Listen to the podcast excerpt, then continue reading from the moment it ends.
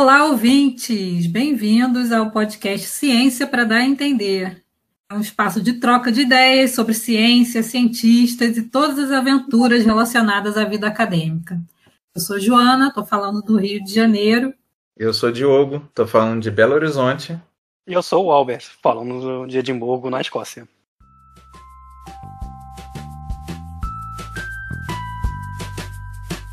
Bom dia, boa tarde, boa noite. Tudo bem, pessoal? É com extremo prazer que nós iniciamos o podcast Ciência para Dar a Entender.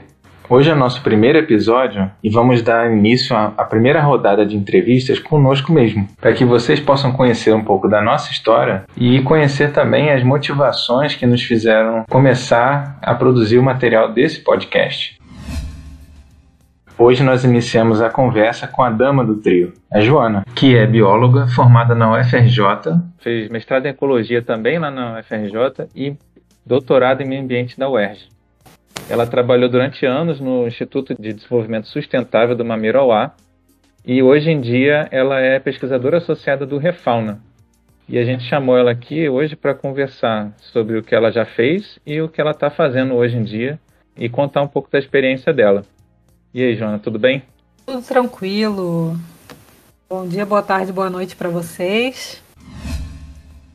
Então, depois dessa descrição bonita do Diogo, vamos ouvir da, da própria Joana. Joana, como é que você descreve você e a sua carreira? Então, complementando o que o Diogo falou, então tudo começou na graduação e mestrado, quando eu é, trabalhei, trabalhei com o Diogo, inclusive, e a gente trabalhava com mamíferos, né? Mais especificamente com gambá e sua turma os famosos pequenos mamíferos. Eu até hoje adoro os gambás, ninguém pode falar mal de gambá na minha frente, mas e eu trabalhava na época com ecologia de populações desses, desses bichos. E depois de acabar o mestrado, eu mudei, fui, fui morar na Amazônia, trabalhando também com ecologia de populações, só que de onça pintada e depois voltei para o Rio para fazer o doutorado, mas ainda trabalhando é, na Amazônia, lá no Mamirauá, trabalhando com a relação entre as populações humanas que moram nas reservas e as onças. E depois do doutorado eu comecei a trabalhar com refauna, já trabalhando com, com a reintrodução das antas, fazendo esse meio de campo entre a chegada das antas e a população rural do entorno da, da reserva onde elas estão sendo reintroduzidas.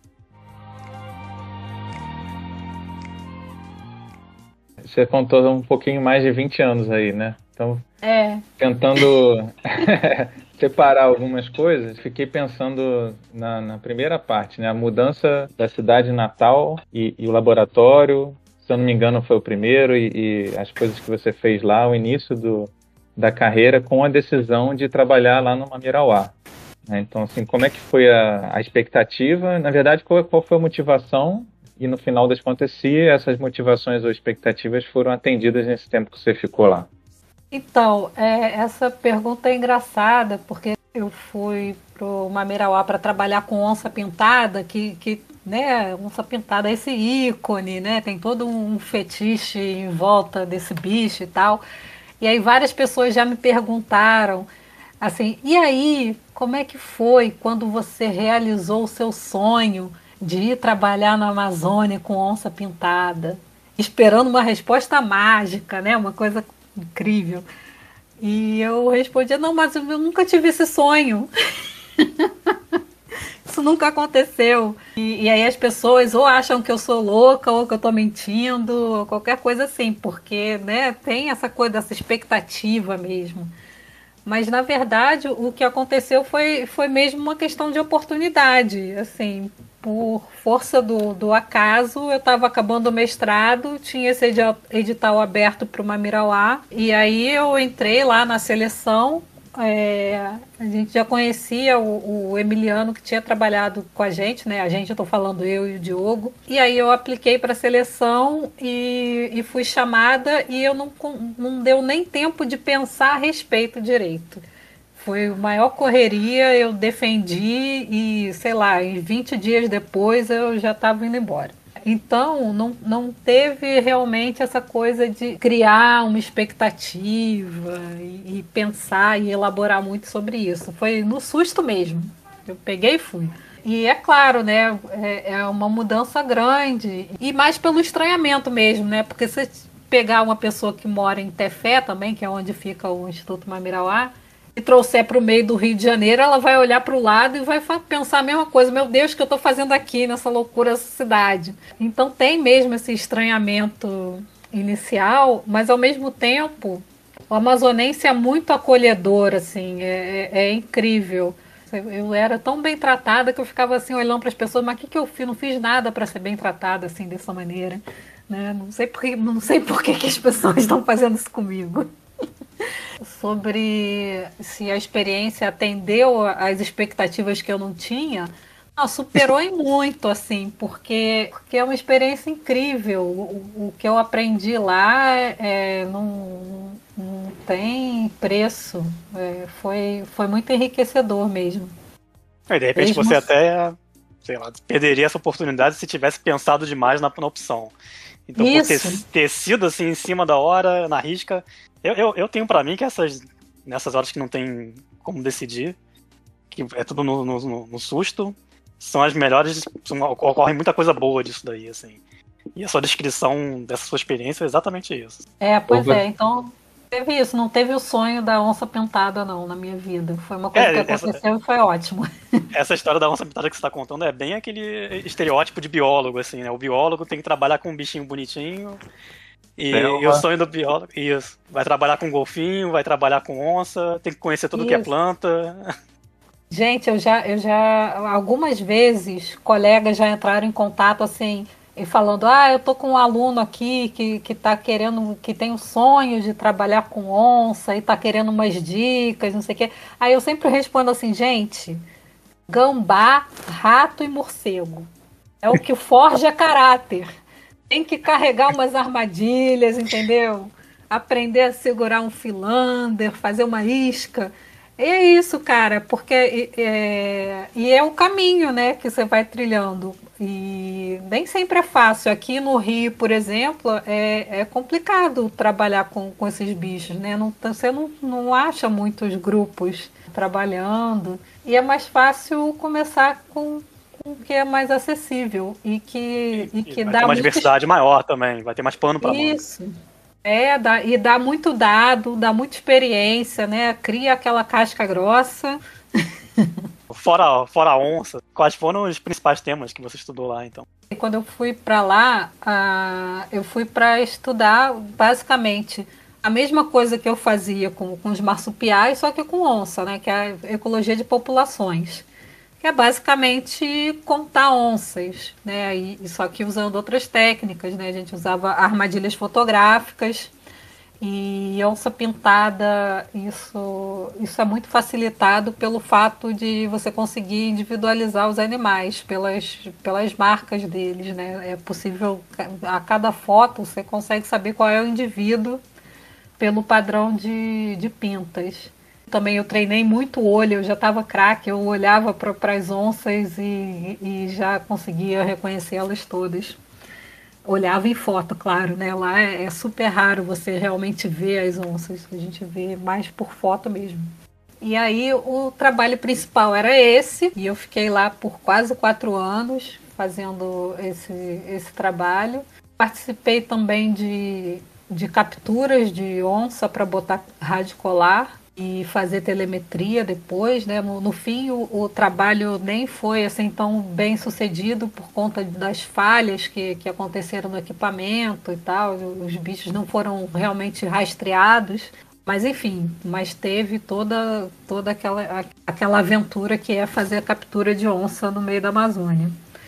E também, no, no mais para o final, eu iniciei um monitoramento de conflitos com, entre as onças e os moradores das reservas, né? Que é importante dizer que as reservas que, que eu trabalhei, principalmente Mamirauá, que foi onde eu trabalhei mais, Mamirauá e Amanã, são as duas reservas é, que são geridas pelo Instituto Mamirauá. Elas são reservas de desenvolvimento sustentável, ou seja, tem gente morando lá, tem populações ribeirinhas, populações tradicionais que moram e, e, e tiram seu sustento da floresta. Você logo de cara se depara com isso que, que é completamente diferente do, do que a gente está acostumado aqui no sul, sudeste. E, e, isso já, já, já faz uma diferença, já, já bagunça a cabeça. Só para é, balizar o que você falou, né? Porque você mencionou alguns termos que pode ser que algumas pessoas não estejam muito acostumadas, né? Então, o lance do estudar o gambá e o gambá formar caráter, né? Que você falou brincando que é, que é muito verdade, é, é porque esses sonhos idealizados nessa coisa de estudar onça ou, ou, a baleia e tal, a molecada cria assistindo os, os documentários na TV, né, que normalmente estão pegando a nata da profissão, né, de projetos, não só as pessoas, mas os projetos né, que estão na nata, né, super bem sucedidos, com financiamento é, enorme, né, e que conseguem fazer coisas realmente incríveis com bichos que são é, difíceis de se registrar e, e, estudar. Então, mas é o que parece mais legal e o que o National Geographic mostra, né, quando eles fazem um, um vídeo, né. Então, é, é, o safari no Serengeti ou então a, o monitoramento de uma baleia jubarte com um mega barco, né? Então, estudar onça é, é, é isso, né?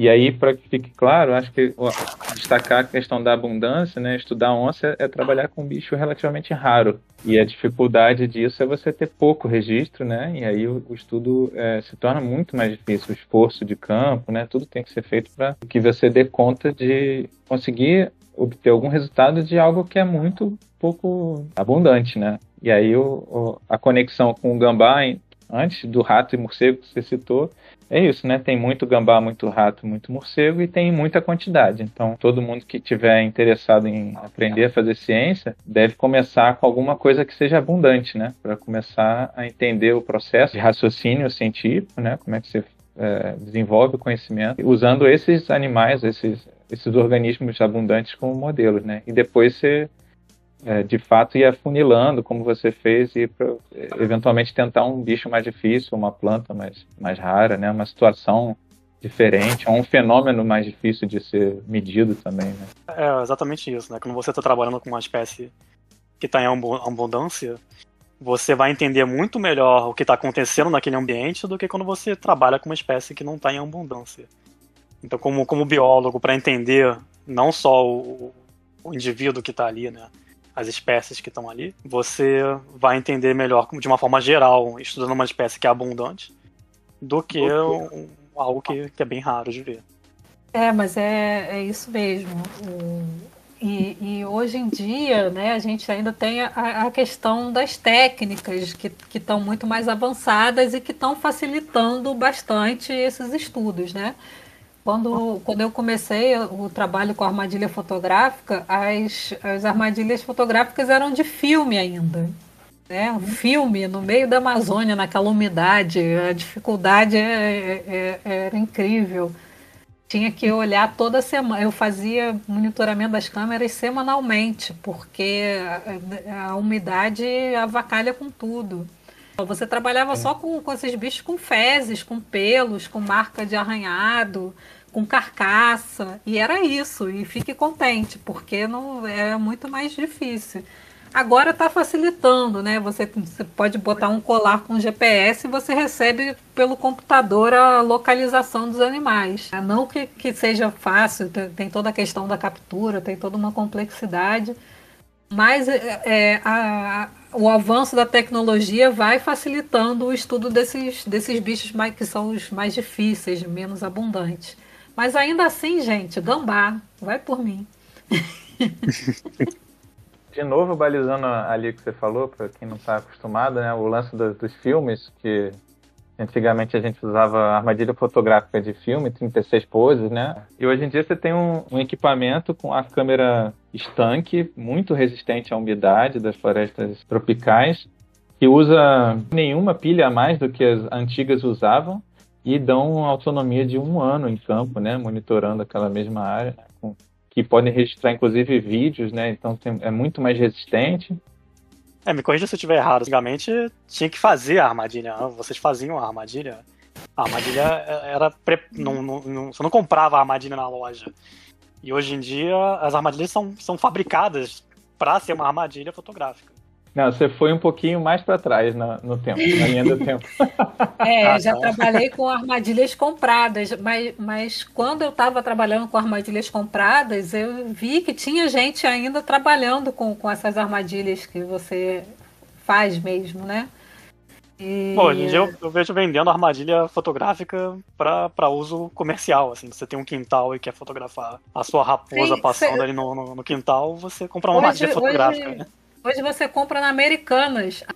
Mas enfim, mas antes era muito complexo, você tinha que importar, né? Você tinha que mandar trazer de fora é, esse equipamento. Hoje em dia é muito mais fácil, qualquer um compra e nesse estilo mesmo, para botar no quintal e, e, e, ter as imagens dos bichos que estão passando na sua casa. Então, para o pessoal ter uma noção aí, hoje em dia está em torno de mil reais, acho que aqui no Brasil, uma câmera que vem de fora entre mil e mil e quinhentos reais. É, para você comprar. Mas você já, você já consegue comprar aqui. Uma câmera boa, Diogo, uma câmera boa, porque se você olhar nesses sites aí, tem 250, 300 reais. Provavelmente é um equipamento que não vai te dar essa, esse desempenho que a gente comentou há pouco, né? Então Sim, deve é. valer muito a pena. Mas é, a gente estava falando de algo que era muitíssimo mais complexo, né? Há 20 anos, né? Não era nem comentado. Quando a gente começou a, na carreira, isso não era nem levantado, né, como possível método de estudo dentro do laboratório onde a gente estava, né? A gente fez. Isso, não tinha, não tinha possibilidade de fazer isso. Você já mencionou o lance que mais para o final do estudo, ou do meio para o final, se eu não me engano, você começou a trabalhar mais diretamente, é, não somente com os bichos, mas a entender como é que as populações humanas ali do entorno, ou, ou de dentro né, da, dessas reservas sustentáveis, elas estavam lidando com esses bichos e como é que acontecia os conflitos que a gente sabe que existem para diversos bichos, sobretudo as espécies de grandes carnívoros, né? E aí, quando é que você percebeu que isso rendia um doutorado? Então, é, essa questão, como eu falei, né, eu estava trabalhando em uma reserva de desenvolvimento sustentável com populações é, ribeirinhas morando ali. E aí a relevância dessa questão da, da relação entre as pessoas e, e, onças, ela surgiu logo desde cedo, né? Porque é, é engraçado, mas as pessoas vinham fazer queixa para o pessoal da onça, né? tem uma galera trabalhando com onça, eu quero me queixar da onça, o que, que eu faço? Eu vou lá e faço. Ô, ô, mulher da onça, aconteceu isso. E... O gato veio fazer cocô no meu quintal. É, tipo isso, gente. Mas acontecia muito. Eu lembro uma vez estava na, na, base de campo, que, que a comunicação era toda feita por rádio, né? Hoje em dia já tem até internet. E aí o seu Joaquim, que, era o, que, que foi uma liderança do Mamirauá super importante para a criação da reserva, e era da, da comunidade Boca do Mamirauá. E ele, ele passa um rádio pro, pro flutuante que a gente estava. Ó, oh, vocês vêm aqui prender a sua onça, porque ela está aqui andando tá, tá, tá andando na volta do meu boi. Vocês não vierem aqui prender essa onça, eu vou, vou comer ela no almoço. E, aí aconteciam essas coisas engraçadas, né? De, de como se a onça tivesse um dono mesmo e a gente tivesse algum poder, alguma ingerência ali para onde a onça vai. E, e, nisso aconteceram né, coisas engraçadas, como, por exemplo, quando a gente recebeu um filhote de onça. Alguém pegou dois filhotes recém-nascidos de onça na, na floresta. E, e aí uma pessoa olhou assim: ah, eu vou ficar com um, porque aí eu vou mandar para o pessoal da onça. E aí a gente estava em campo no meio de uma captura e alguém entregou um filhote recém-nascido de onça vermelha, né, que é a onça parda, que a gente chama aqui. É, porque as pessoas realmente faz, fazem essa associação e, e, e, ah, tem um responsável pela onça. Então vai lá pro pessoal da onça. Mas, mas eu percebi essa questão muito cedo, porque quando eu tinha acabado de chegar, estava recém-chegada no Mamirauá, não estava entendendo nada direito ainda. E uma das primeiras é, voltas que, que eu dei antes de começar a botar a armadilha fotográfica, né, isso é uma coisa muito importante, que tem muito biólogo que, que não se atenta para esse pequeno detalhe, que é super importante a gente ia lá, é, conversava com, com o presidente, eles chamam presidente, né, o líder de cada comunidade. Conversava com o presidente da comunidade, explicava o trabalho, quem sou eu, o que, que eu estou fazendo, por quê, é, e pedia autorização para botar a armadilha fotográfica. E aí, foi, acho que foi a primeira ou segunda comunidade que eu fui, na Vila Alencar. Cheguei lá, fui conversar com o presidente, uma liderança super importante também, seu Pedro, e aí expliquei o trabalho, me apresentei. E aí no final ele falou: Não, sim, o seu trabalho é muito importante. A gente tem muito interesse nesse trabalho, é, porque a gente sabe que, que para fazer um manejo precisa ter muito estudo antes. E aqui a gente tem muita onça e precisa manejar essas onças. E a gente só vai conseguir manejar a onça quando tiver estudo. Então, é muito importante que você conte o número de onças aqui para a gente ter essa informação. Aí eu fingi normalidade, mas fiquei com aquilo na cabeça. Meu Deus, ele está falando de manejo de onça. E aí voltei para o flutuante, aí conversei com uma guia do ecoturismo, não lembro o nome dela agora, uma menina super simpática. Aí falei sobre isso, ela falou: Não, é isso mesmo, você acostuma. bem-vinda. E aí depois eu vi que era isso mesmo. Inclusive, né, na, na, minha tese, eu levanto muito isso, essa questão que é, a reivindicação de um manejo de onça aparece o tempo todo na fala do, das pessoas lá. Mas pra gente é super chocante. Porque né, quem veio do, do sul maravilha chega lá com aquela ideia da onça, né? Super ameaçada, icônica, intocável. E aí você dá de cara na, nessa realidade. Isso chacoalha tudo, né? Todas as suas certezas. Você joga no lixo e começa tudo de novo, começa a aprender. Que é o que o pesquisador deve fazer sempre: jogar as suas certezas para o lado e investigar e estar tá sempre aprendendo. Eu, eu notei duas coisas legais. O Pedro sabia muito mais de biologia do que muita gente, né? Da, boa parte da molecada que está começando e que às vezes se sente né, daquela situação de, de peito inflado, né, de que conhece muita coisa.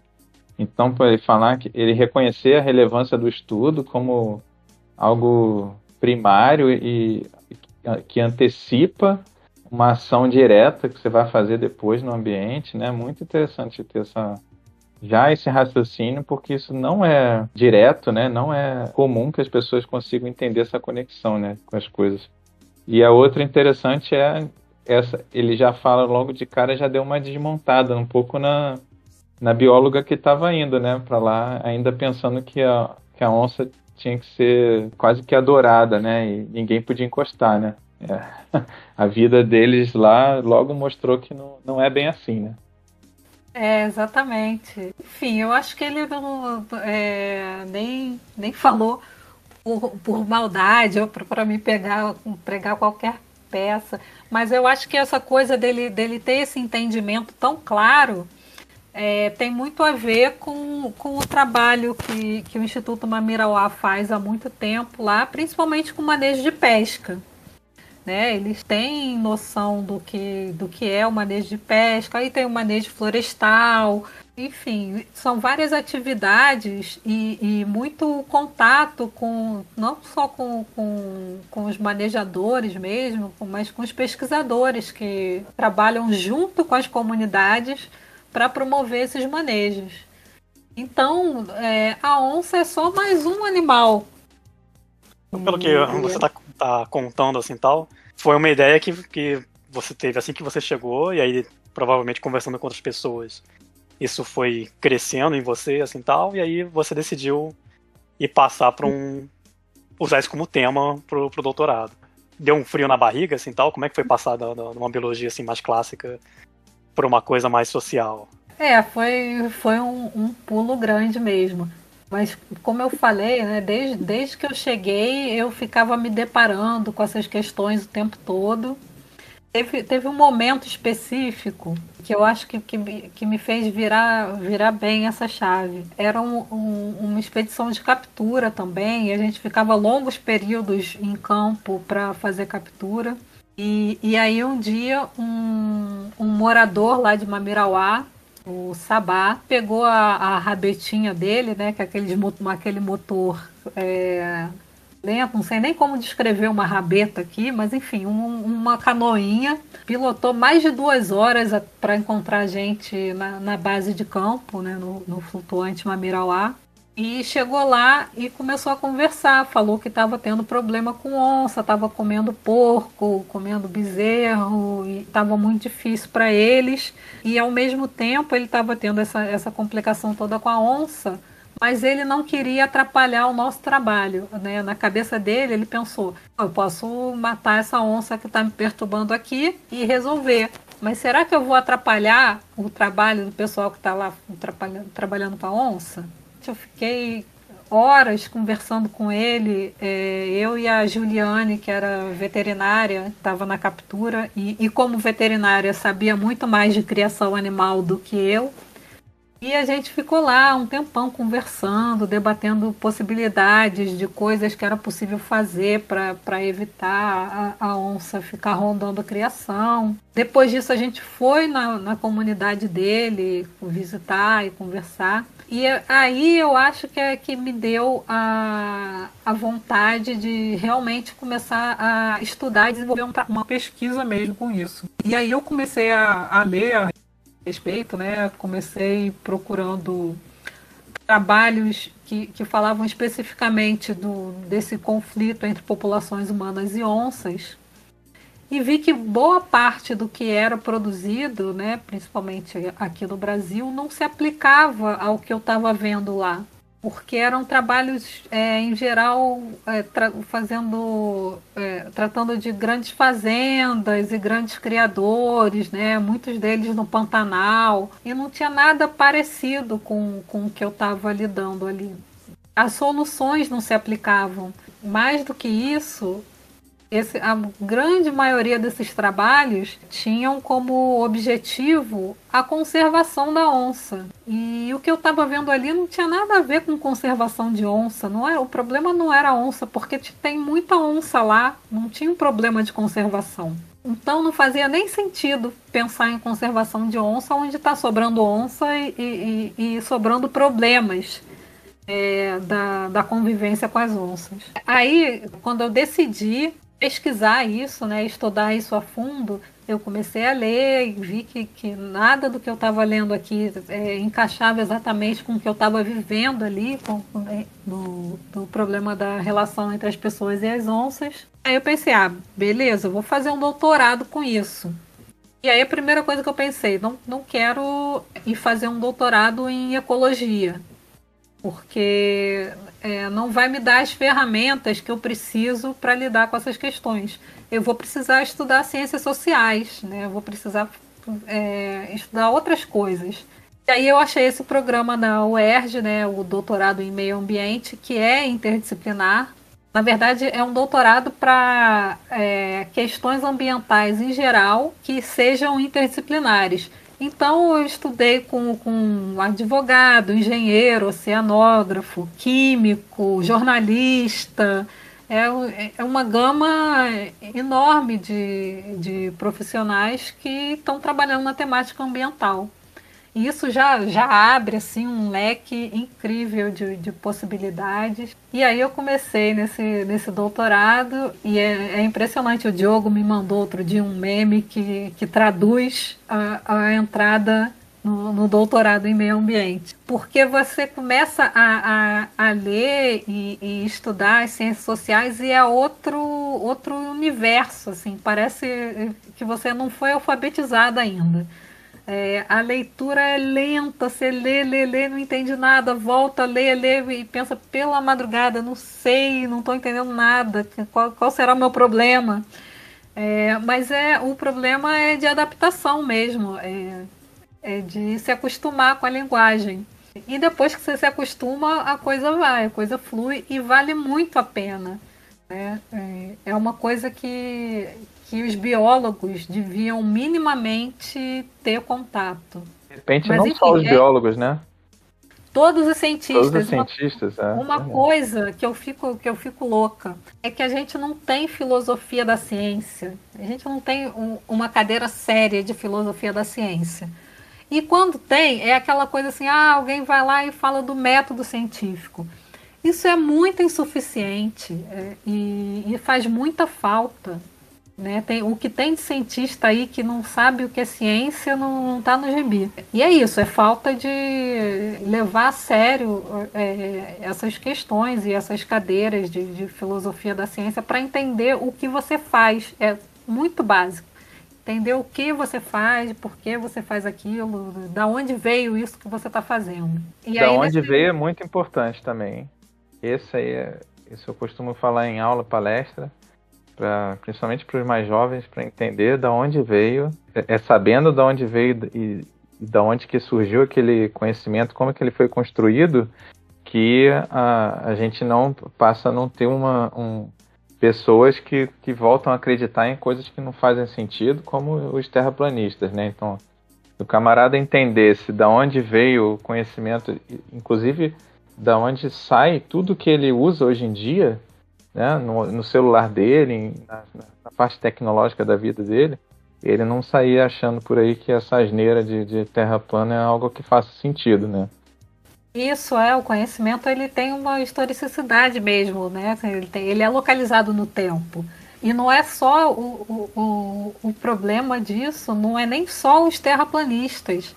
É, tem muita gente que trata é, a, o conhecimento científico como se fosse simplesmente um, um, argumento de autoridade. Não, a ciência falou isso como se a ciência fosse um, uma entidade uma que, diz, que, diz, coisas, é, que fala coisas sobre o mundo. E não é isso, é um método para você entender, né? um, um método de, de construir conhecimento sobre a realidade. E aí isso dificulta tudo, né? Aí fica aquela, a, a, essas questões que a gente está vendo muito aí com, com a Covid, que, que passa muito por as pessoas não, não entenderem minimamente como se constrói ciência. E às vezes nem os próprios cientistas, o que é mais absurdo. É, dentro dos cientistas, eu acho que é muito essa parte de zona de conforto, assim, de você ficar dentro do seu mundinho do que você faz e, e não olhar para casa do vizinho, que seria uma outra ciência, uma outra parte. E aí é muito legal essa história toda que você contou, porque foi exatamente isso. Você sofreu uma, uma saída de uma zona de conforto, que foi sair da sua cidade para ir para a Amazônia e tudo mais. Então foi uma, uma, um choque tremendo, imagino para você. Então tem toda essa transição e todo um, um choque, uma adaptação. E isso te propiciou uma outra saída de zona de conforto no sentido profissional, que você foi para uma outra migrou um pouquinho para uma outra área. Um pouquinho não, né? Migrou bastante para uma outra área, mantendo um pé na área anterior, tudo bem. É, é, juntando as coisas. E com isso tendo um diferencial, fazendo é, essa pesquisa é, é, multidisciplinar, né? Que é tão importante, de ligar os pontinhos. E você sentiu algum frio na barriga? Sim, com certeza na balança, no final das contas, foi mais pesado a parte de sim, vamos tocar para frente. Mas você, assim, titubeou algum momento? Não, eu não titubeei, eu sabia que, é, que ali tinha. Que, e que era uma demanda, na verdade, né? Não era simplesmente um, um desejo meu. É, eu via que existia uma demanda por, por estudar aquilo ali. Né? A coisa estava tava gritando, né? Aquela bola quicando na área. Então, nesse sentido, não, não teve isso de, de titubear. Mas é claro, é, teve essa dificuldade de, de ter que aprender do zero um, um, monte de coisa e, e, e tem todo um, um, monte de estranhamento que vem junto. É, estranhamentos e dificuldades em, em, mergulhar em outras disciplinas, em, em aprender outras coisas. E mesmo a, a interdisciplinaridade é um campo que, que é complicado também é, no sentido que a gente a gente está na academia e a academia ainda é muito fechada em caixas. E aí, quando você está desenvolvendo um trabalho interdisciplinar, Assim, por sorte, não aconteceu comigo, mas eu vi acontecendo com vários colegas do, do doutorado, que é você chamar para um, uma banca ou para uma avaliação uma pessoa incrível da sua área e ela esculhambar o seu trabalho simplesmente por não entender que é um trabalho interdisciplinar e que o trabalho interdisciplinar se dá em outra, de outras formas, né? Você não pode aplicar é, o mesmo rigor que você aplica dentro da sua ciência, porque não faz sentido. E não é, isso não quer dizer que, que a ciência interdisciplinar ela mesmo tenha menos rigor. Não, é só que é diferente. Mas é um, um caminho sem volta, né? Se a gente quer resolver os problemas do mundo, a gente vai ter que caminhar para a interdisciplinaridade. Não tem o que fazer. Então vamos lá mudar essa academia, né? Deixa, deixa eu entender aqui, assim, você está falando, tipo, numa banca, um professor de ecologia, por exemplo, iria julgar o seu trabalho como sendo de ecologia, não enquanto ele deveria pegar a parte ecológica do seu trabalho e tentar contribuir naquela parte, criticar naquela parte, mas, tipo, ele poderia até te dar um, algum insight em sociologia, mas não não fazer uma crítica dura na, na parte de sociologia, porque não é, não é a, a área dele. Assim o, o, trabalho interdisciplinar ele, ele funde as coisas, então você não, não consegue separar tão bem e usar os mesmos critérios é, que você usa na, na sua disciplina. Então, várias coisas não, não fazem sentido. E uma coisa que aparece muito é que nas ciências sociais você usa muito entrevistas e às vezes conversas mesmo. A, a fala né, das pessoas é um, um instrumento de trabalho super importante. E uma coisa que acontece com muita frequência é chegar uma pessoa de outra área e falar: Mas você acreditou nesse cara? Ele falou a verdade. Mas, gente. Se você está estudando gente, você vai ouvir o que as pessoas têm para falar, né? E aí, mas é uma falta de entendimento mesmo que existe uma ciência por trás disso. Que as ciências sociais trabalham com isso e tem ferramenta, tem técnica, tudo igual nas ciências naturais. E tem erro também. Do cara, do cara julgar como sendo um, uma referência da Wikipedia, assim, né? Pegou uma entrevista no, no jornal, ou o que você mesmo fez, como comparando aquilo como se fosse uma referência da Wikipedia científica. E não é a mesma coisa, né? Você precisa de uma certa amostragem, como você tem uma amostragem de, de qualquer estudo de animal ou, ou de paciente. Você vai coletar paciente, você vai coletar amostras. Você precisa coletar informação humana e você vai fazer isso para certas coisas de forma de entrevista. Exatamente, é completamente diferente. E, e muitas vezes, quando você está é, entrevistando uma pessoa, e, é outra, outra coisa que as pessoas confundem, confundem muito, né? Porque o cientista das, das áreas duras ele já vem cobrando o quê? Que você está pesquisando, então você vai ter que dizer alguma verdade ali no final. Tem que sair alguma verdade. Então, é, mas quando você está coletando relatos das pessoas, não importa se o que ela está falando é verdade ou não. O, o que importa é, é o que ela acha, é como ela vê o mundo. Entendeu? O que importa é, é saber caso... como as pessoas encaram o mundo, o que, que elas pensam sobre o, do, né, da, da, onde elas vivem, dos problemas que elas têm. Então não, não importa isso, não, não, é, isso não é uma questão saber se elas estão falando a verdade estrita. Porque se, se fosse isso, eu fazia uma busca no Google, eu não perguntava para as pessoas. É, porque a, a, muda o foco, né, da coisa, né? Quando você está perguntando para várias pessoas o que elas acham, elas não, não necessariamente trazem a verdade, mas aí o que você espera com a sua amostragem é entender o que que eventualmente a maioria das pessoas percebe como como verdade, né? Então, e aí vai ter uma variação como tudo no universo, né? Vai variar e é o que a gente faz na, na, na, ciência mais dura também, né? Você vai registrar um monte de organismos funcionando mais ou menos todos da mesma maneira para alguma coisa, e alguns vão, vão ser meio outliers disso, né? Vão fugir um pouco daquele padrão. Acho que a confusão também é quando o cara começa a julgar o que ele está escutando, né? De argumento ou de, ou de achismo ali. Achismo no sentido de, do que a pessoa acha, né? Sem julgamento aqui agora. Mas no que a pessoa tá achando ali, aí ele julga aquilo e fala assim, pô, mas esse cara tá falando asneira, não vou acreditar nisso, né? E não tá tratando a pessoa como se fosse só uma, por exemplo, uma medida de corpo de um bicho qualquer que você esteja estudando, né? Um é muito pequeno, outro é muito grande. um é mais pesado, outro é menos pesado, e isso não tem é, juízo de valor intrínseco para essas coisas, né? Exatamente, não cabe o julgamento. O que você está fazendo é descrevendo um fenômeno. Então você tem que coletar, e, e não importa se você acha que Curupira existe ou Curupira não existe. É, dali vai sair uma, vai sair um entendimento, né, do, do fenômeno, né? Nesse caso aí o Curupira, né? Para as pessoas lá daquela localidade se é ou não é e como ele é, né, eventualmente, como aparece e tal, né? Ô, Joana, você com essa experiência que você teve social, você consegue olhar para o seu trabalho de gambá e refletir é, ou, ou, tentar adicionar algo social no trabalho que você fazia ou, ou visualizar, de uma forma diferente? É engraçado isso, porque eu lembro que eu fiz uma, uma disciplina no mestrado, um professor convidou a gente e, e olha, é impressionante. Na ecologia ninguém fala, é como se a sociedade não existisse. Mas teve uma disciplina que eu fiz de um professor externo que ele convidou todo mundo a pensar qual a conexão do, do seu trabalho com a sociedade, com o mundo lá fora. E eu estava trabalhando com, com ecologia de populações de marmosopes, né, que é um marsupialzinho que ninguém sabe a existência, ninguém sabe que ele existe.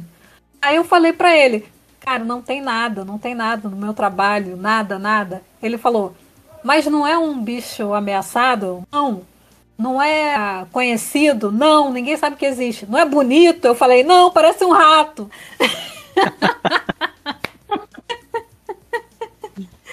então, aí ficou eu e ele rindo assim, falei, é, realmente, então é isso.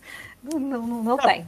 É, mas na verdade. Um gancho, um gancho. Eu... Esse, esse é legal. É, claro que nesse caso foi engraçado, mas acho que para quem não não está dentro do tema da ciência, né, acho que é bom que fique claro que o conhecimento ele não deve ser medido nesse tipo de régua, né? Porque é, você não sabe para que, que ele vai servir à frente, né? Então. À frente, exatamente. É, pois é. Então o, o cara quando quando pensou em motor a combustão, é, sei lá, 150 anos atrás ou, ou mais, ele mal podia né, prever que isso seria usado de uma maneira tão absurda hoje em dia, né? Então, ele podia estar fazendo uma excentricidade lá, né? É, estudando isso, ou estudando eletricidade, quando, quando o estudo foi de eletricidade. Ou Isaac Newton, quando pô, bolou é, ou, ou, entendeu as leis da, da física clássica e tal. Então, era, era, uma, era quase um excêntrico, né? Na época, ninguém sabia para que servia naquela época, e hoje o mundo não vive sem isso, né? Não, claro, o que você falou faz todo sentido. E, e, na verdade, isso não. A questão não era botar em dúvida, né? Todo mundo sabe da importância da ciência básica.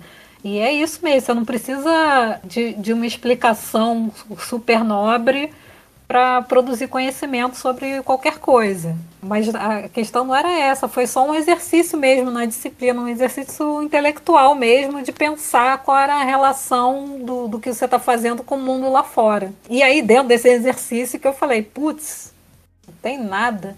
Mas uma coisa que eu penso é justamente as pessoas não conhecem esses bichos. Gente, a gente mora numa, numa cidade grande, né? A gente não, tô falando a gente, mas eu tô falando de mim só. Moro no Rio de Janeiro e, e aqui nas bordas das florestas tem gambá. Os gambás andam pelas cidades. O que tem de gente que olha pro gambá, meu Deus, uma ratazana enorme! Socorro, as pessoas não conhecem a fauna que, que mora do lado. E isso eu tô falando do gambá, que é um bicho super comum, anda para cima e para baixo. Esses outros marsupiais, os ratos, gente, as pessoas acham que rato é só o, o ratos ratos que, que veio da Europa, vive no esgoto e tem que e é praga e tem que matar. A gente tem muito rato incrível, gente. As pessoas não, não conhecem o rato do bambu, entendeu? O, o, o nectomes, o rato d'água. É, é uma variedade incrível de, de ratos. Ninguém conhece. Os marsupiais, ninguém conhece. Os bichos são lindos, são super bacanas, né? E não, tem muita coisa. Um, um exemplo, assim, tal, também até de, de, de, como isso tem a ver com, com o social, né? Você entendendo a, a biologia, a ecologia desse, desses marsupiais, por exemplo, ou dos ratos, ou, ou de morcegos, tanto faz, você começa a entender também como é que funciona a, a, a população da, daquela, as populações, não só daquela espécie, como de outras espécies também, daquela mata, daquela região, com outras regiões, com outras relações. Você começa a entender limite de borda, que nem você falou, e também é, é barreira geográfica. Então você começa a entender assim, tal, pô, se expandir esse rio aqui, acabou, vai separar essa espécie, essa população.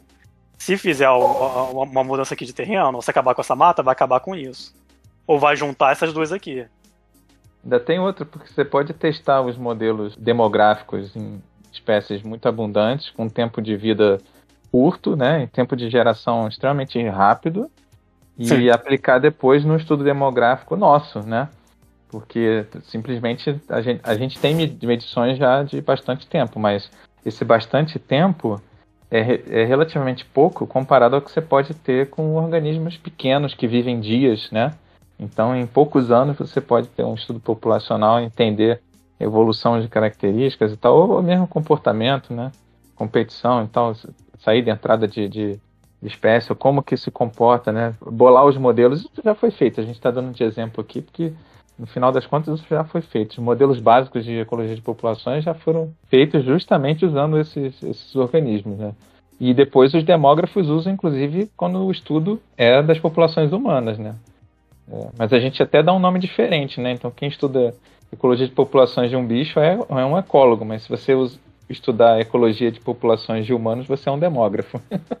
é, não, tem muita coisa que, que pode sair daí. E mesmo que não seja super interessante para o público entender os detalhes da ecologia de população de um marsupial, pelo menos conhecer o marsupial é interessante. Saber que existe aquele bicho que ele é comum nas matas que estão perto da onde a gente mora, né? O que, que eles comem, qual é a função deles na floresta, que a floresta não é só um, um, um amontoado de árvore, né? Não, aí tem que ser divulgado também, até para acabar com certos preconceitos, assim. Dentro da própria ciência, eu já ouvi muita gente falando que não entende muito bem por que, que certos tipos de ciência básica têm que ser feitos ou, ou financiados. Então, por exemplo, estou perto agora, assim, né, para doença humana, para câncer especificamente. Eu já ouvi, assim, não aqui, mas, mas no, mesmo no Brasil, as pessoas falando, ah, para que a, a, estudar pequeno, pequenos mamíferos que investir dinheiro em doenças e tal? Câncer é o que mata, por exemplo. E aí agora a gente tem um cenário de pandemia mundial em que uh, uh, você tem um coronavírus que provavelmente originou de morcego, e, e, que sem esses estudos em morcegos você ia ter um, um conhecimento muito menor de como a doença se originou e como ela está propagada, qual é risco com outros morcegos, sim ou não. Né? E, por exemplo, então, qual é a chance de um novo vírus oriundo de morcego surgir não só da China, mas também até mesmo no Brasil, com a diversidade que tem e tudo mais, e, e, febre amarela também, todo tipo de doença, de reservatório de doença, mas não só doença também, tem outras coisas também que você vai entender, como poluição, própria conservação também. É, esse tipo de divulgação tem que ser feita porque ciência básica tem que ser feita, tem esse consenso com quem faz ciência básica.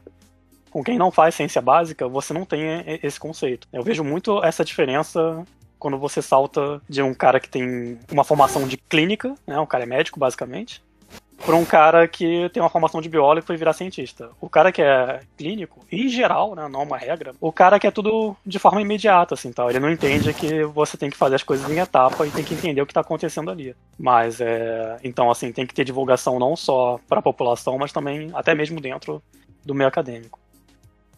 Isso, e dentro dessa, dessa onda é, de negacionismo científico, se usa muito a, a, a ciência básica para atacar a ciência, né? Como, ah, olha, olha aqui como os contribuintes estão dando dinheiro para desenvolver coisas que não fazem sentido ou que não servem para...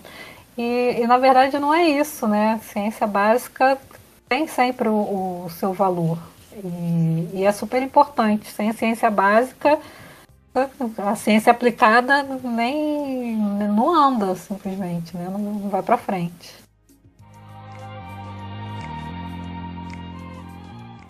A minha próxima questão, a gente já está até entrando nela, é de, que é de divulgação desse, desse conhecimento. Eu queria saber como é que foi, como é que você tem feito divulgação dessa conexão que você fez do, do doutorado, específico ou não, se você quiser detalhar especificamente sobre a situação da onça com as comunidades de lá ou, ou, de outra forma, fica à vontade. E como é que tem sido a, a receptividade assim, das, das, pessoas ao receber esse tipo de informação que a, até para os biólogos é meio inesperada às vezes. É, bastante inesperado. Pensando em divulgação, eu acho que quando você está fazendo esse tipo de trabalho, a divulgação mais importante que tem é o retorno, o retorno dos dados. É, é você voltar onde você fez o seu trabalho e apresentar os dados, apresentar os resultados. É, eu, infelizmente, não consegui fazer o, o, retorno que, que eu queria, porque no, no último ano, quando eu já não ia mais coletar os dados, ia só apresentar resultados, veio aquela crise gigante, ficou o Mamirauá ficou sem dinheiro para nada e eu não consegui fazer voltar para fazer esse trabalho de retorno. Mas eu fazia já o, o, retorno parcial dos dados sempre que eu ia coletar. Então, no, nos, nos, dois primeiros anos, eu levava um, tipo, um relatório bem resumido é, para o presidente de cada comunidade e conversava com ele sobre o que tinha encontrado até ali e tal, e como é que estava andando o, os trabalhos. E na minha última viagem de coleta de dados, eu fiz reuniões é, mostrando os resultados. Né? Não há 100% de resultados ainda, mas o, o grosso já estava lá, então eu fiz essas reuniões. Uma coisa que eu, que eu queria ter feito de retorno era produzir cartilhas né, para distribuir por, por lá e, e acabou que isso não, não foi feito, né? Na verdade, enfim, não foi aprovado, mas foi feito depois por outras pessoas que continuaram trabalhando lá. Mas essa eu acho que, né, dentro de divulgação de quem faz esse tipo de trabalho, é o mais central, assim, é você ter, ter essa noção de que você precisa, né, não é que nem contar o gambá que você não deve nenhuma satisfação ao gambá. Você tem que fazer esse retorno e falar para as pessoas o que, que você obteve a partir do, do seu trabalho. E fora isso, eu fiz bastante divulgação mais, mais acadêmica mesmo, em disciplinas em, de graduação, de pós-graduação, semana de biologia, congressos e simpósios. Era interessante, porque eu estava falando de umas questões é, muito delicadas, né? Quando você começa a falar de, de pessoas reivindicando manejo de onça, quando você começa a falar de um lugar onde você tem um, uma média de abate de onças pintadas, que ah, não lembro o número redondo agora, mas é tipo por volta de 45 indivíduos por ano, as pessoas se apavoram, né? Se você matar 45 onças pintadas na Mata Atlântica por ano, em cinco anos acabou. Então, Exatamente é... por isso, né? Porque o pessoal tá olhando pro, pro Pantanal, tá olhando pra, pra, pra onde tem. pra onde tá faltando onça, né? Não tá olhando para onde tem onça. Exatamente. Então é, é uma coisa que, que dá mesmo um, um nó na cabeça, né? É, e aí, nas, as primeiras vezes eu já ia assim, apresentar trabalho pensando, nossa, vai voar tomate podre, ovo, as pessoas vão me xingar, vou apanhar aqui.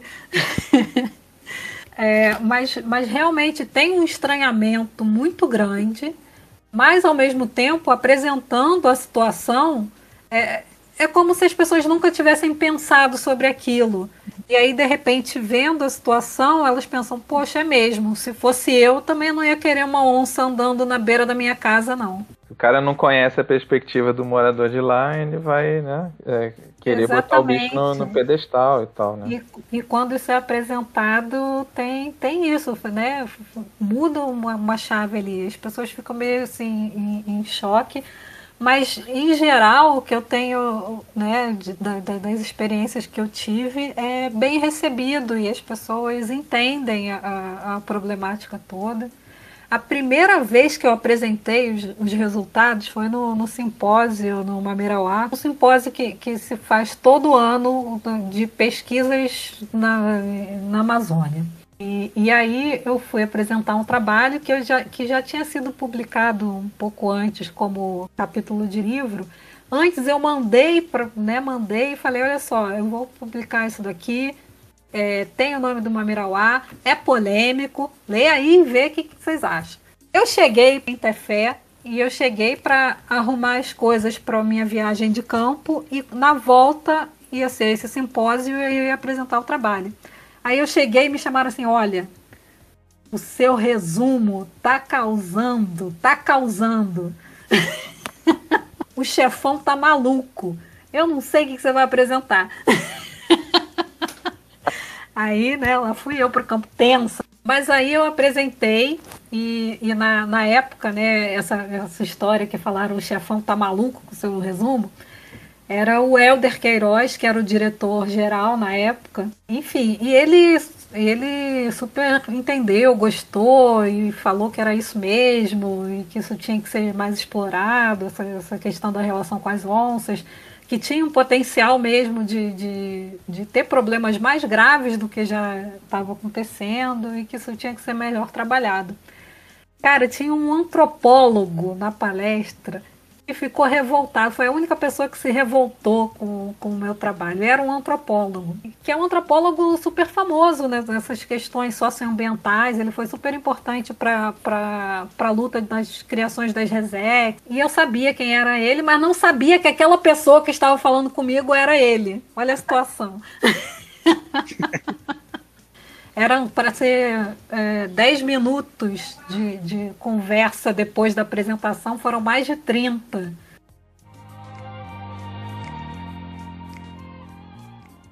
Para a gente fazer a transição, já e se encaminhando para terminar, mas eu estava esquecendo de mencionar o lance do, do Refauna. Então fiquei pensando aqui como é que foi essa, essa, transição aí. Você passou da ecologia de populações, ciência básica, foi fazer algo de interação com, com populações humanas.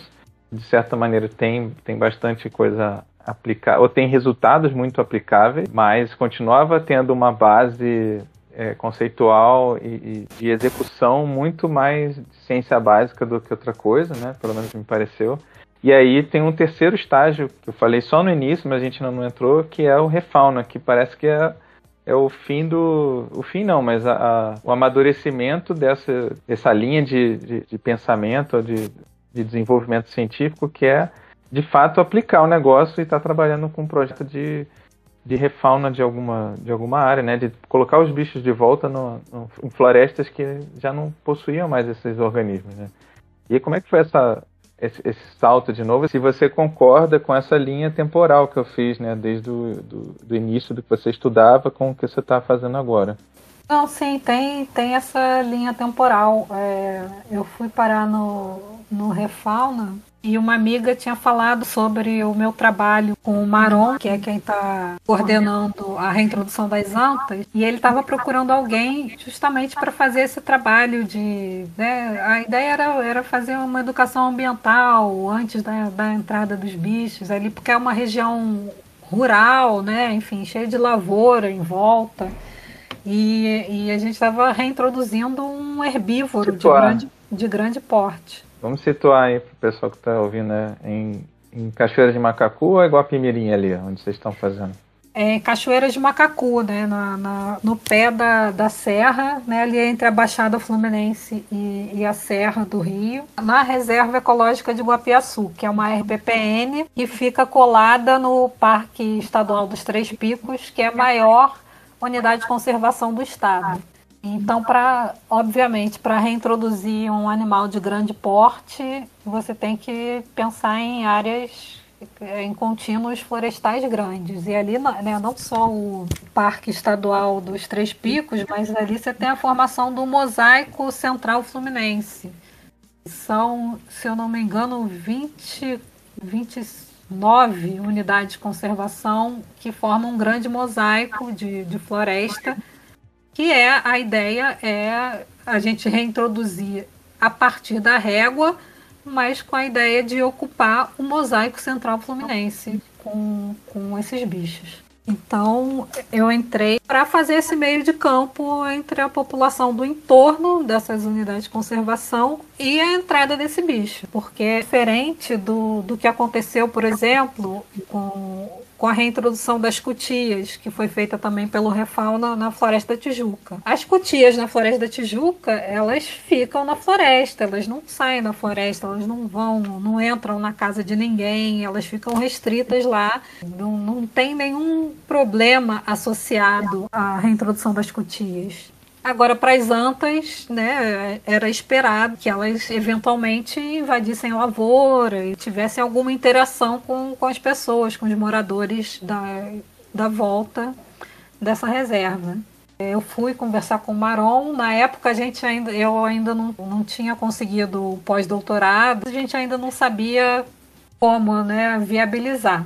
Aí eu consegui essa bolsa no, de pós-doutorado na Faculdade de Formação de Professores no programa de ensino de ciência, ambiente e sociedade, que é um programa de mestrado interdisciplinar também e tinha tudo a ver com o que eu estava fazendo. Foi ótimo trabalhar lá também, eu dei umas disciplinas bem bacanas sobre conflito com fauna, que é uma coisa que também quase não existe é, é, disciplina tratando desse tema. Mas aí eu comecei no, a, a fazer esse trabalho no, no entorno da régua foi muito facilitado porque a régua já tem uma inserção muito forte ali no, no entorno, né? O, a, o Nicolas e a Raquel, que são os proprietários, eles são super queridos pelo pessoal do, do entorno da régua, isso facilita demais o trabalho.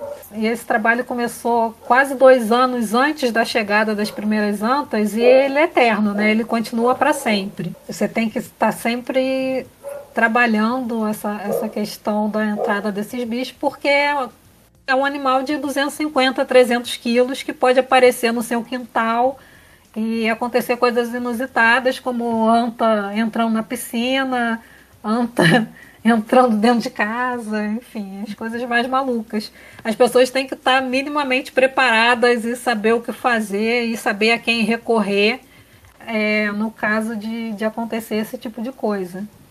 E aí entra o meu trabalho. E como o Diogo falou, realmente é, é super aplicar esse, esse conhecimento do, da relação entre os humanos e a fauna silvestre num, num projeto de conservação. E está sendo muito, muito legal. E, enfim, eu recomendo que, que as pessoas é, sigam as redes do Refauna e acompanhem o que a gente está fazendo porque é diferente de reintrodução, que, onde você está focando simplesmente em trazer um animal de volta para o ambiente. Né? A refaunação, você pensa primeiro no ambiente e, e quais as peças que estão faltando ali e o que é possível trazer de volta para restabelecer a, é, as funções ecológicas mesmo. Né? É, é, é pensando mais na, nas relações que, que que os organismos estabelecem entre eles do que simplesmente em salvar o bichinho. Então, Joana, você, o que, que você acha assim tal que você uh, uh, tá na sua maturidade de carreira? Para onde que a Joana quer ir agora? Conta aí pra gente.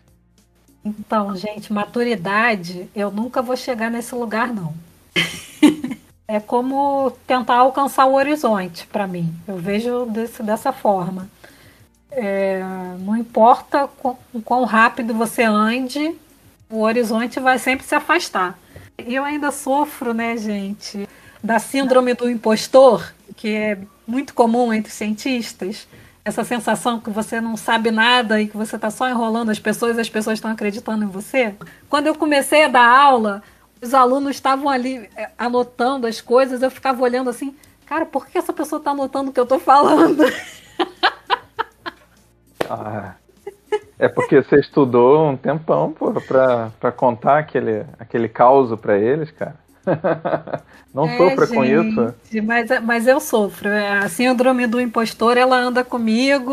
É, enfim, só se eu tivesse dinheiro para fazer análise. Não, é super eu... comum em, em, muita gente na área mesmo, assim, tal. Mas, na verdade, eu até tenho o, o sentimento contrário, assim, não, não internamente, assim, tal.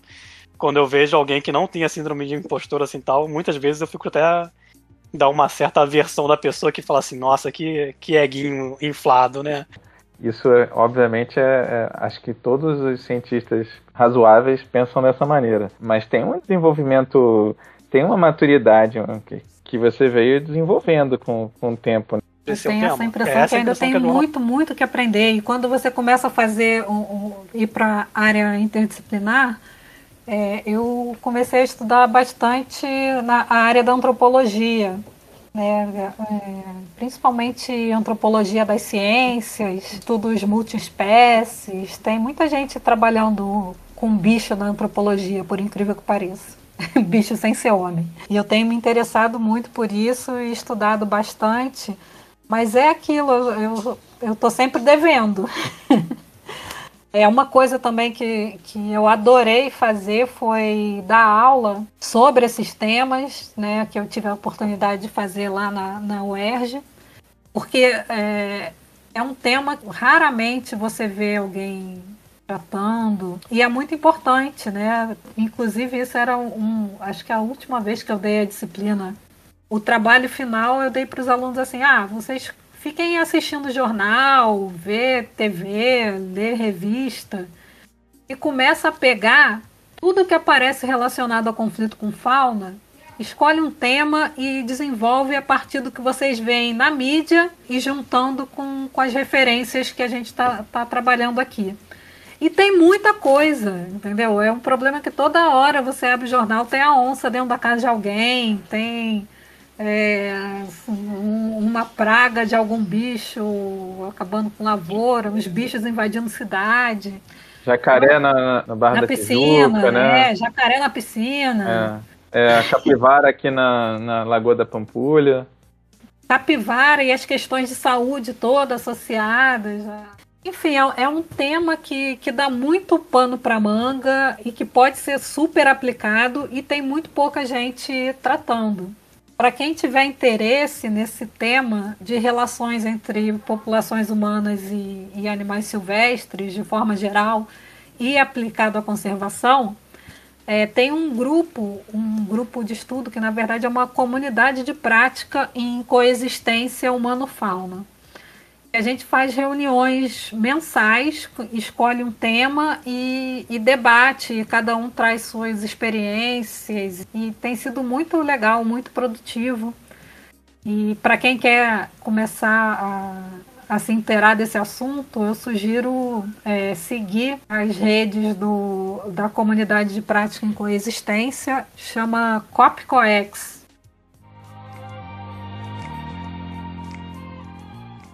Eu lembrei da, do link que eu queria fazer lá atrás. E, bom, duas coisas. A primeira era em relação a, ao retorno dos resultados, né? E a divulgação do, do, do, do que você descobriu, nesse caso que você está como você estava estudando uma conexão entre os organismos é, silvestres, os outros bichos, com as populações humanas, né? Então, o retorno de resultado era muito importante também porque aquelas pessoas eram, eram alvo de estudo, né? Então você estava, de certa maneira, estudando o comportamento deles também. Então faz muito mais sentido né, você trazer os resultados para eles do que. Porque, inclusive, a gente não pode mostrar os nossos resultados para os gambás, né? Qual vai ser o sentido de tentar mostrar isso? Então, eu acho que a gente se acostuma e que não precisa é, debater com um objeto de estudo? Absolutamente nada, porque normalmente os nossos objetos de estudo não podem debater conosco. Né?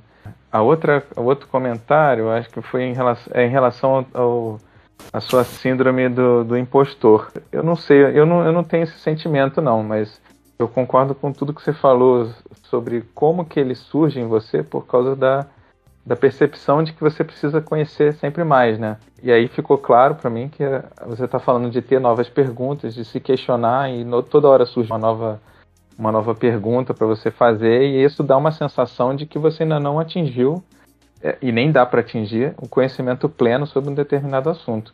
Mas aí é legal de comentar para quem é mais novo que está ouvindo ou que não é da área de, de ciência, que é justamente essa a graça da, da coisa, né? E você só descobre perguntas é, e perguntas certas na hora que você está estudando um tema que já adquiriu bastante conhecimento sobre aquele tema, né? Então, assim, perguntas só vêm da, quando você já sabe, é, você já tem observações é, seminais sobre um determinado assunto, né? Aí você começa a perceber que aquilo que existem problemas, né, ou questões que não foram avaliadas ainda, né, ou se, se for uma ciência aplicada que a sociedade está interessada em, em responder a um determinado é, é, ponto, né, da, da, do conhecimento ali. A, a, síndrome do impostor é uma coisa que é válida para mim, no sentido de que se você tem um momento em que você está se duvidando, né, porque a montanha é muito grande e tudo mais, é, se ela é compensada no momento que você percebe que você consegue ir escalando a montanha aos poucos, você não vai escalar do, do, da base para o topo num pulo só. Então, quando você começa a subir a montanha, você percebe que você tem consegue aprender as ferramentas, né? para conseguir e, e, as habilidades, adquirir as habilidades para escalar aquela montanha. E conforme você vai escalando, você tem uma sensação de muito boa interna de que você tem a capacidade de fazer aquilo, assim, tal, e, e vai conseguir chegar até o topo. Mas, é, mas não, não, é. isso, isso não é para paralisar as pessoas, né? Obviamente sim, sim. que não. Porque é, quando, quando paralisa é que é complicado. E tem muito que aprender, e ainda tem muito que ler, e muito o que fazer. E é isso, também você aprende fazendo, né? Como a, a própria reintrodução da anta. Às vezes as pessoas procuram a gente como se fossem especialistas em antas. A gente nem sabia o que era uma anta direito. Ninguém. Ah, eu estou exagerando, mas a verdade mas é, é, que a coisa, é, isso não tinha sido feito ainda e a gente não tinha trabalhado com anta antes. Né? É, mesmo então, se você trouxesse um, um, especialista em anta, o cara de repente não ia te auxiliar tanto assim. Você teria que enfrentar o problema mesmo para entender. É. E aí é, é isso, a gente foi aprendendo fazendo e aprendendo com os erros e tentando melhorar sempre, né? Mas botando a mão na massa e fazendo. É, é desafiador pra caramba, super. Mas ao mesmo tempo também é, é legal, né? Você é satisfatório. Tá Sim, super. Tá sempre aprendendo ao mesmo tempo que você tá botando a mão na massa. Aprendendo no, no, no caminhar.